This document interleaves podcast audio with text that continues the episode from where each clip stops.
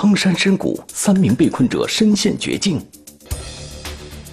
穿越原始森林，搜救队争分夺秒。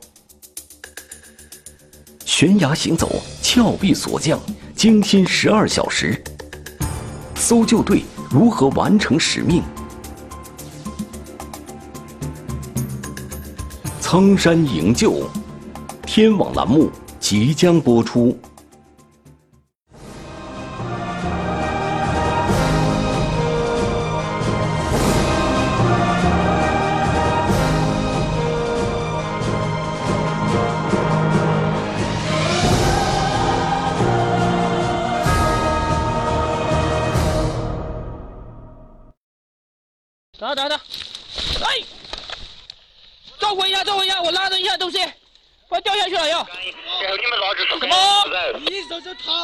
没事没事，主要是我这里这里有一个队员，不要动，不要动，别动了。加入加入，拿绳子，赶紧。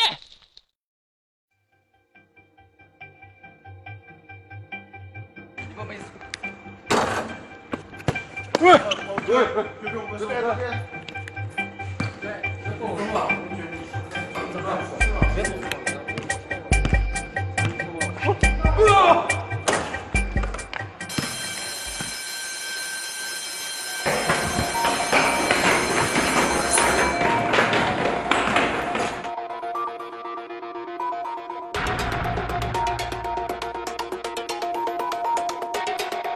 二零一九年六月五日下午六点左右，云南省大理白族自治州消防救援支队大理市大队古城中队接到求助电话，三名游客被困于苍山峡谷深处的悬崖之上，处境危险，进退不得，只好拨打幺幺九求助。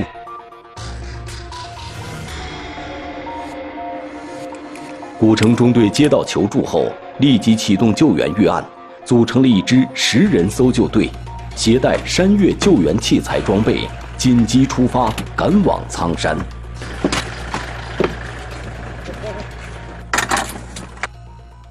我们消防救援支队呢，专门在内部呢组建了一支山岳救援分队啊。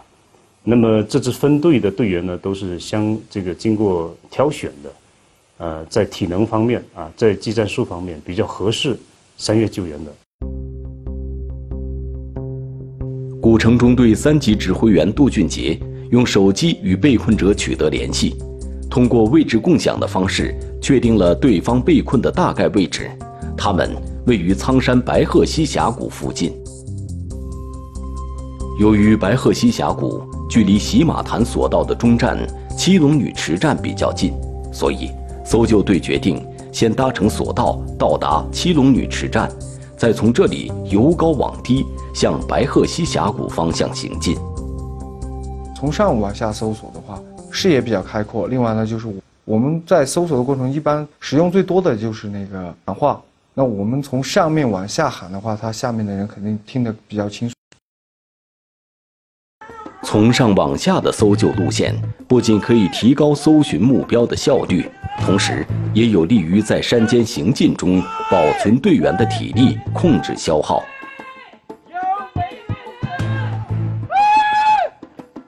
队员们一边搜寻，一边呼喊，同时用手机与被困人员保持联系，观察手机中的定位是否准确。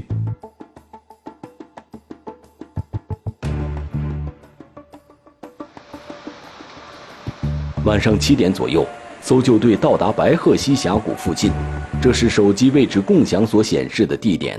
但是，队员们从峡谷口向谷中喊话，却始终没有人回应。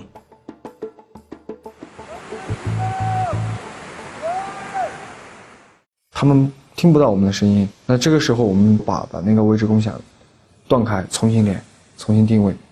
通过再次位置共享，搜救队员发现。这一次的定位位置突然改变了，与之前多次确认过的定位坐标相差很大。苍山上的信号，包括定位信号，呃，你在苍山上定位有可能会定到大理的海东。新的定位显示，被困者所处的位置在白鹤溪峡谷以北的绿玉溪峡谷附近。从白鹤溪到绿溪这一段路，嗯，可能应该在一个一公里左右。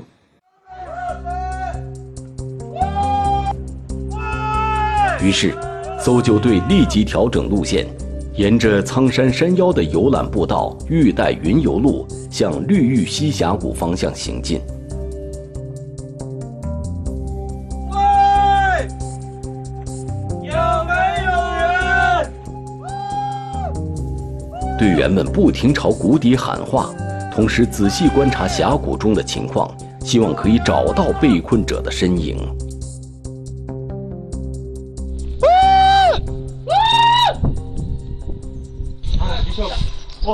声音了！其他小编呢？我这包包小编。是你们！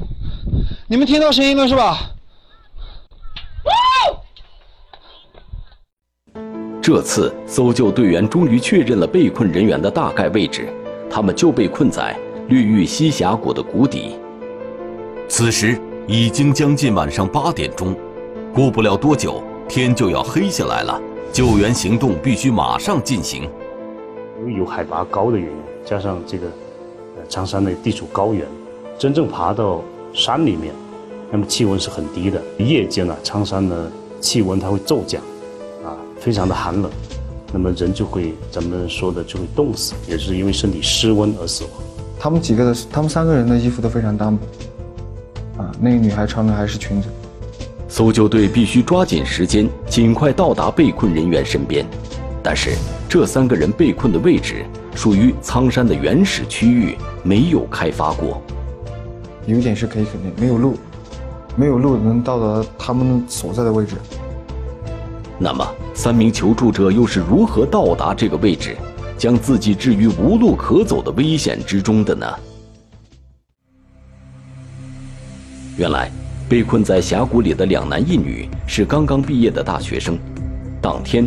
他们相约到苍山游玩，下午两点多的时候，他们来到玉带云游路上的一个小亭子休息，看到亭子旁边有一条顺着溪流的天然，都是有人走过的痕迹嘛，然后我们说就可以走那，就可能要近一点吧，就是都会觉得就从那儿走，肯定就一直就顺着就下山了呀。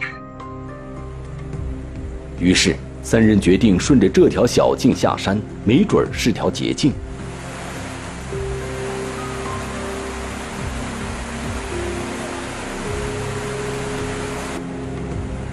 一开始，沿溪全都是大大小小、又湿又滑的石块，坑洼崎岖。但三个人边玩边走，并没有发觉有什么不对劲儿的地方。虽然总会遇到大石拦路，但三个年轻人都是学舞蹈出身，身体灵活矫健，这些障碍并没能阻拦他们下山的脚步。高一点的地方就想办法，然后就三个人齐心协力，然后就下了。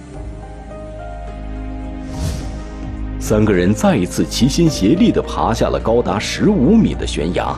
他们原以为再往前走走就可以下山了，却万万没想到，当他们走到一块巨石上后，脚下出现的却是一个看不到底的悬崖。我们到那儿的时候，那个悬崖就太高了，实在是没办法下了。然后我们都以为就可能都快到了吧，因为也也不远嘛，我们看那个地图上。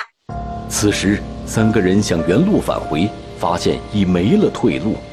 身后那个高达十五米的悬崖，他们下得来，却上不去了。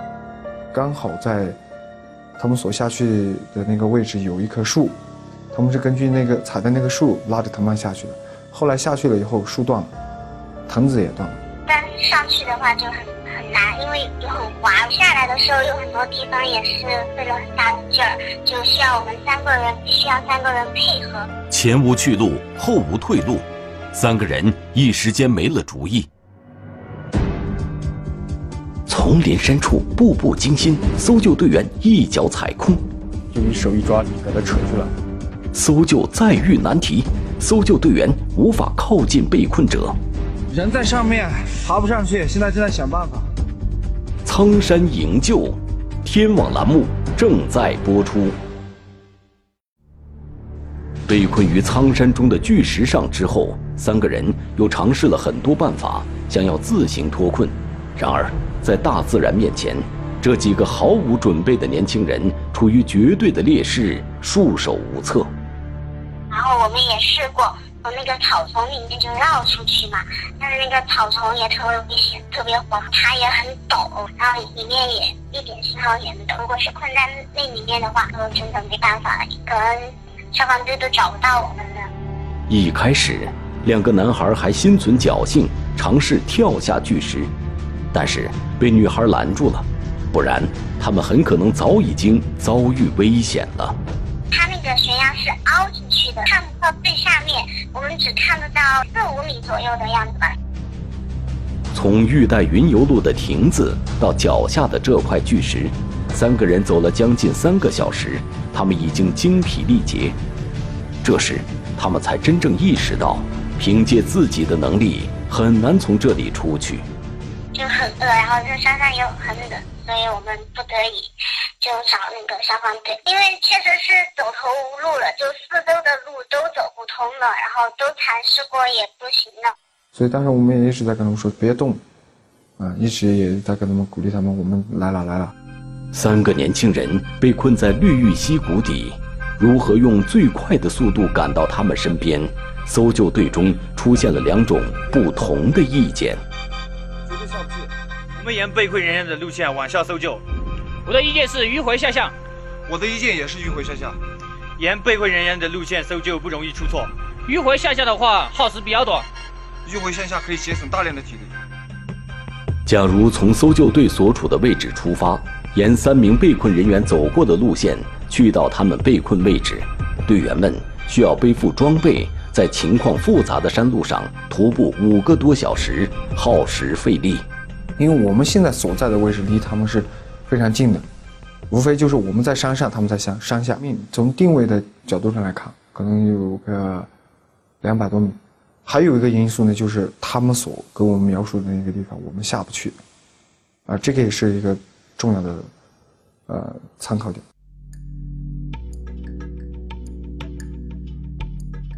最后，搜救队决定从山脊的背坡迂回向下，进入到苍山的原始丛林中，开出一条路来向谷底进发。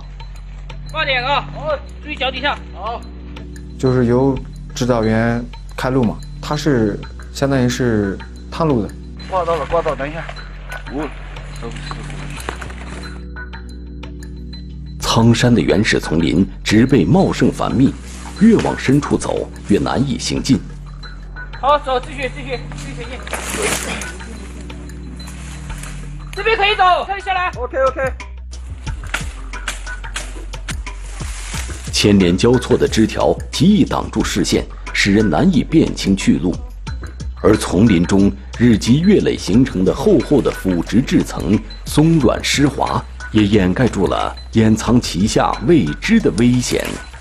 全部是那种腐殖层，而且特别厚，就是一脚踩下去就陷进去那种。它土质比较松软，上面的那些石头也是比较松，比较松，嗯，随便一踩，啪就掉下去了。这里山坡的倾斜度达六七十度。在这么陡峭的山坡上行进，队员们要手脚并用，竭力保持身体的平衡，同时还要警惕脚下的湿滑和松脱的石块，谨慎小心地探步前进。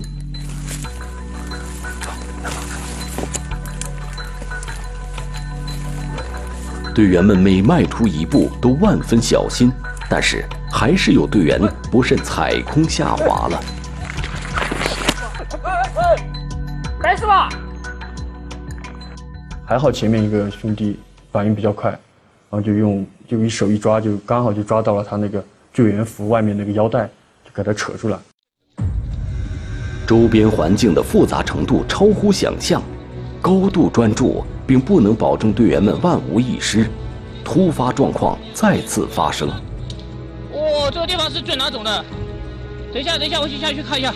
等等等，哎！照顾一下，照顾一下，我拉着一下东西，我要掉下去了要。往前走，走到最走楼梯的一个树干，然后你们拿着树干走。哦，你手是塌了。十八站，十八站，那个意思是，假如还有在我这边意思走错了，走错了以后，假如这里掉下去，掉下去，还下面还有四米的这个悬崖。现在是抓着一根树藤，挂在把口中，我是在他右上方，嘎，现在缺少这根绳子。你抓我一个，我马上上来。我说一兄弟。记得手在手里啊，现在不要扔。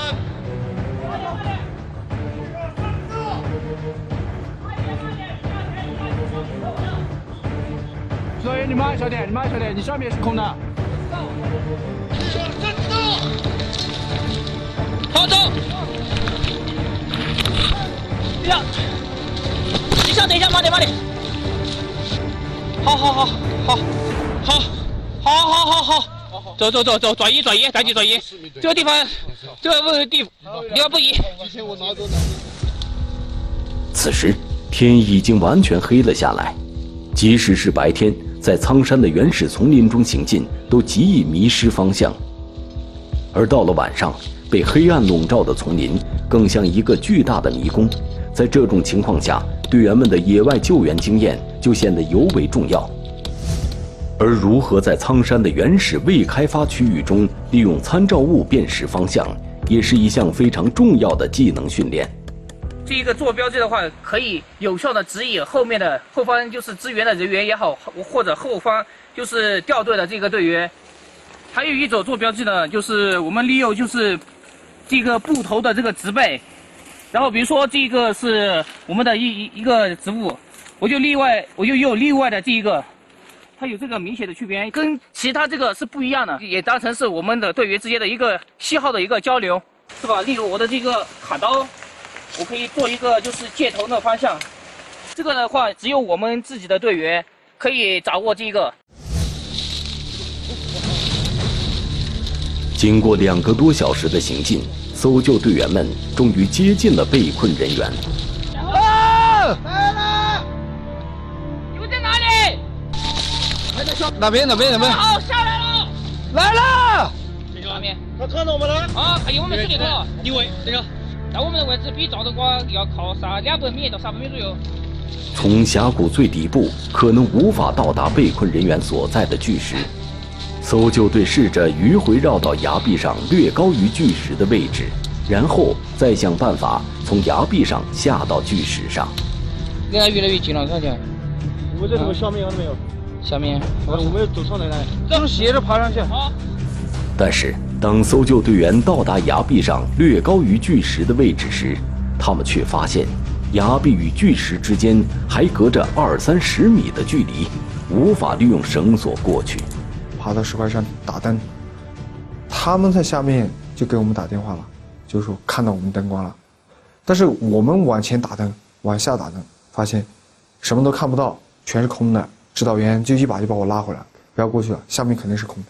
有可能就是本能反应，就是上前一把就把排长排长这个拉回来。前面就是我们踩的这个地方，它底下是空的，我们往下看，是看不见任何东西的。第一，我们照到树，就证明我们可以看到底；如果没照到树，下面是黑的，就证明这个是看不到谷底的，而且是很深的。搜救队和被困人员之间虽然只相距几十米，却隔着悬崖和深谷，搜救队必须另寻他路。悬崖上行走，搜救队员在危险边缘试探。我们越往就是峡谷这边走，越危险。巨石上锁降，所有人员安全转移。就一点都不怕，很相信，就觉得就会安全的下。苍山营救。天网栏目正在播出。搜救队无法跨越宽二三十米的悬崖深谷，到达被困人员所在的巨石，只能调整方案，决定下到峡谷底部，再想办法从谷底到达巨石上。六月五日晚上十点二十分左右，搜救队终于到达了绿玉溪峡谷的底部。我找到了，天之柱兄弟，我看你等了。虽然想要到达巨石的位置，还需要不断翻越攀爬遍布在谷底溪流中的巨石，但此时搜救队员们觉得胜利在望，不断用声音鼓励着巨石上焦急的被困人员。马上到了，马上到了！然而，当搜救队员到达巨石下面后，他们发现。巨石距离谷底有三十多米高的距离，人在上面爬不上去，现在正在想办法。现场进行了全面的勘查，我左手边的山山峰有一个地方是跟跟他们所在的巨石是相连的。经过现场勘查，搜救队最终决定将十名队员分成两组，第一组顺着峡谷南侧山峰的山脊向上攀爬，这是唯一能到达那块巨石上的路。到达峰顶后，再往被困者所处位置靠近。第二组在谷底，每隔几十米站一个人，观察山崖地形和山势，以灯光为参照，确认第一小组所在的位置，并为他们指引行进方向。云明，云明，看我的灯光，我现在在哪里？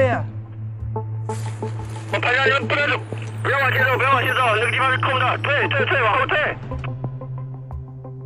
被困人员在你们的左前方，大概二十米的位置，前面悬崖，往后退。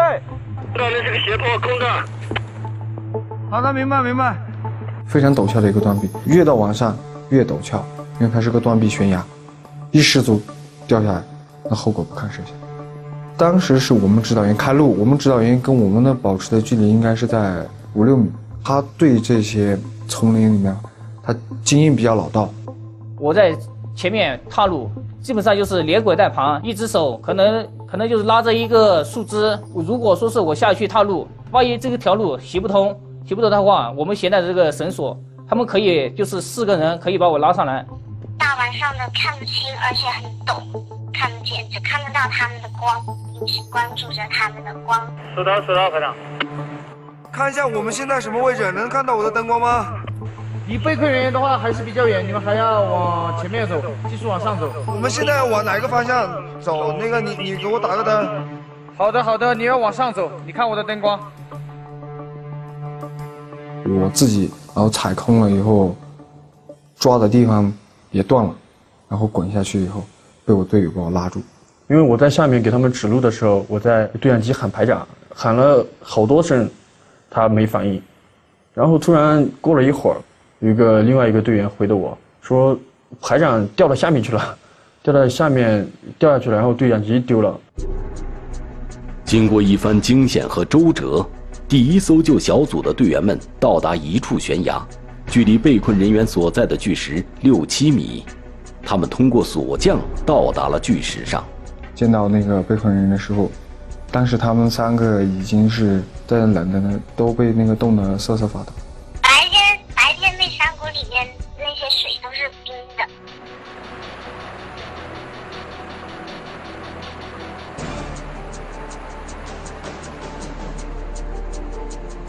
到达巨石后，救援行动迅速展开。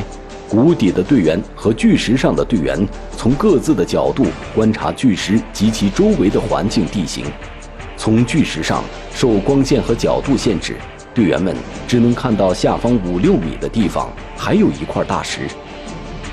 谷底队员反馈，这块大石距谷底有三十米左右的落差。那块石头，它是向外伸出来，下面全是悬空的。根据巨石上的情况，搜救队员准备用索降的方式将被困人员转移到谷底。离那个石台子最近的地方找了几根大树，然后做了那个支点，又通过，嗯、找了几个嗯、巨石做了保护支点，确保这个下降的过程中的绝对安全。搜救的队员们都具有丰富的野外救援经验，带人索降对他们来说并不是什么难事儿。但这次要在黑暗中从巨石上锁降，还是给他们出了个难题。但是也也有考虑到，就因为下面是悬空的，所以，啊，过转角的这个地方肯定非常难。就绳索的受力方向已经被这个转角的地方改变了，在这个点发生冲坠或者发生这种，嗯、冲击力，很容易就把车绳索给损伤到，或者就是出现绳索断裂啊这种情况。这种特殊条件下的锁降，对搜救队员的技术和心理都是一种挑战和考验，但大家表现出的是熟练、沉着和专业。经过研判，搜救队决定由四级指挥员苏子森带三个被困人员中体重最轻的女孩最先锁降，同时在下降过程中观察四周环境，反馈给之后带人锁降的其他队员。一般情况下，搜救队采用被救人员与救援队员身体正面相对的固定方式进行锁降，但由于这次情况特殊，采用何种固定方式，搜救队进行了几次尝试。就很高嘛，然后感觉也很危险，但是就那个时候就什么都不怕，就就感觉就一点都不怕，很相信，就觉得就会安全的下。最后，苏子森与被困女孩采用的是身体正面相对的固定方式进行锁降。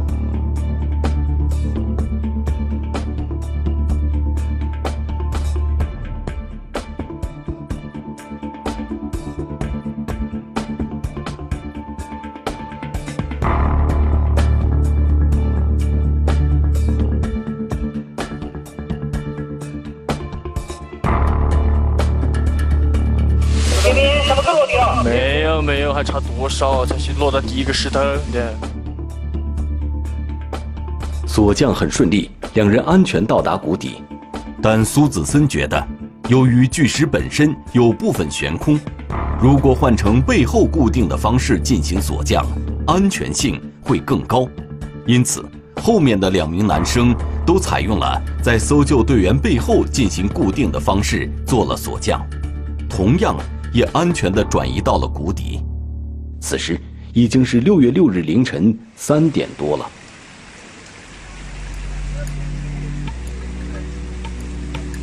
不过，所有人想要走出峡谷，还要沿着溪流一直走两三公里。夜间的溪水冰凉湍急，暗藏危险。即使有强光手电筒照明，峡谷中的黑暗还是让人提心吊胆。遍布溪水中大大小小的石块，更是令脚下步步惊心。不过，搜救队员们分工明确，有的探路，有的接应，有的保护，彼此默契协作，在漆黑的山谷中开辟出了一条安全通道。死脚死脚，撑脚撑脚撑脚，直接撑脚。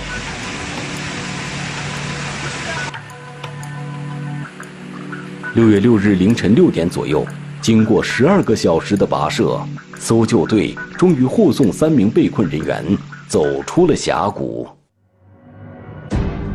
养兵千日，用兵一时，训练磨出真功夫。微型、梯形救援，小小空间作业，啊，横渡、攀爬，一次次深入险境，带被困者们回家。几年以前只要出任过，那绝肯定是勇往直前。苍山营救，天网栏目正在播出。这三名被困在苍山上的年轻人是幸运的，他们幸运的有机会及时报警求助，幸运的能够在大部分时间里和搜救队员保持通讯联系，让搜救队及时找到自己。由于苍山地形气候复杂，原始丛林植被茂密。搜救工作中难度最大的一环，就是如何找到被困者。苍山海拔高，然后整个山脉呢蔓延近将近一百公里长，有十九座主峰，那么它也很难说清楚，它到底是困在哪座峰，哪个具体位置。实际上，从我们救援的这种体力分配来看，我们救援队员的大部分体力也都消耗在行进的路中，搜搜寻这个被困人员的路中。我们从空中，啊。看苍山，应该说只看到一片森林，呃，对下面的情况呢，只有到实地才能看得到。其实都必须要靠人走到。因此，在针对苍山救援的日常训练中，在高海拔环境中负重徒步的体能训练，熟悉苍山不同海拔的地貌环境、地形、路线、天气情况等，都是最基础且必要的训练科目。面对苍山中各种各样的复杂环境和地形，队员们需要共同协作，一起应对和解决可能出现的情况。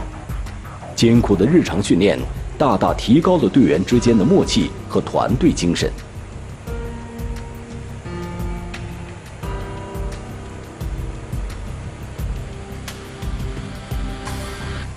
人员的定位搜索，啊，特别夜间的一些搜索。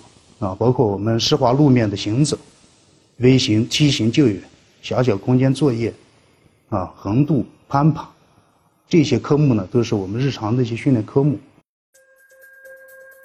绳索横渡训练也是山岳救援训练中最重要的一项科目，主要是为了救助掉落悬崖的人员或者已经受伤、行动不便的被困者。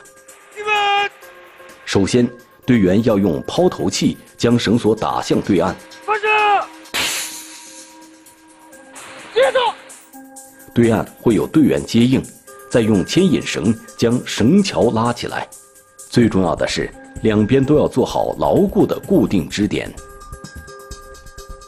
支点的保护必须要有两到三个以上，一端是在树上，另一端我在坐在石头上。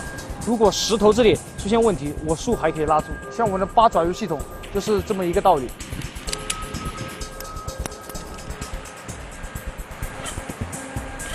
走了，走了，走了。我们架的这两个绳桥叫双绳桥，我们是用来等下要横渡过去，把对面假设的被困人员给他救助到我们这边的平台。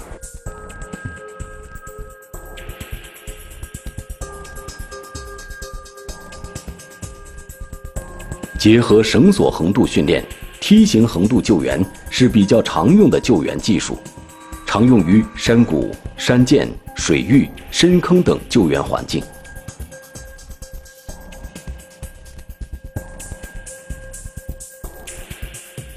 转制以后，应该是对标全灾种、大应急的这个职能定位，在人员、装备、训练三个方面呢，都做了不懈的努力。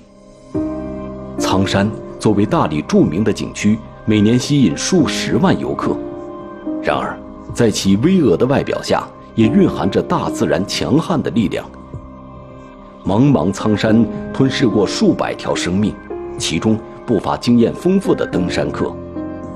此次被困的三个年轻人以为沿着溪流走就能用更短的时间下山，但是这恰恰是他们犯的最大的，也是最典型的一个错误。他以为当时地壳运动的原因呢，溪流这个中间会形成多处的这个高度比较高的这种断崖悬崖，所以很多驴友他们也都是按照常规的这种野外的一些经验，顺着溪流往下走，结果呢就会被困在这个悬崖处。古城中队的消防指战员们在深山中连续跋涉二十多公里，经过将近十二个小时的努力。成功救出被困者，圆满完成任务。经验吧，第二个就是自己的对自己的信心，还有后边这些人。第一次救援的话，直接是很害怕的，也不知道怎么救那些老班长带着嘛。那个时候，旁边做个辅助吧，慢慢的、慢慢的，救援多了就经验也就积累了。多年来，指战员们一次次登上苍山。一次次深入险境，将被困者们平安救出，或者将不幸遇难者的遗体带出苍山，送他们回家。我们履行职责使命的过程中，应该说是很多时候是忘了个人的安危的。但是事后，你要是问问我们的队员，他们事后也会后怕，但因为都是普通人，啊，所不同的是我们担负的。这个这个使命职责，这是一种职业精神。平民想只要出任务，那觉得肯定是勇往直前的，因为你穿了这身衣服，你你就已经已经不是一个平民的平民百姓了，你还是你是要保护平民百姓的人。没有放弃的，只要出只要出去了，只要接到任务开始去，就没有后退的。接到救援了，只有把人拿出来了，才算是完整的。指战员之间无条件信任彼此，这种信任。是建立在无数次任务出生入死和同心协力之上的。我们也愿意无条件信任他们。每当我们需要，他们总能及时出现，帮我们脱离危机和险境。生命只有一次，希望这些可爱的人在守护他人生命的同时，也都能平安归来。廖香建，男，一九七五年二月七日出生，湖南口音。户籍地湖南省贵阳县欧阳海镇东山村八组，身份证号码四三二八二二一九七五零二零七八二九三。该男子涉嫌故意杀人犯罪。请广大人民群众发现以上在逃人员线索后，积极向当地公安机关幺幺零指挥中心举报。对提供有效线索、为抓捕工作发挥关键作用的人员，公安部将给予人民币十万元奖励。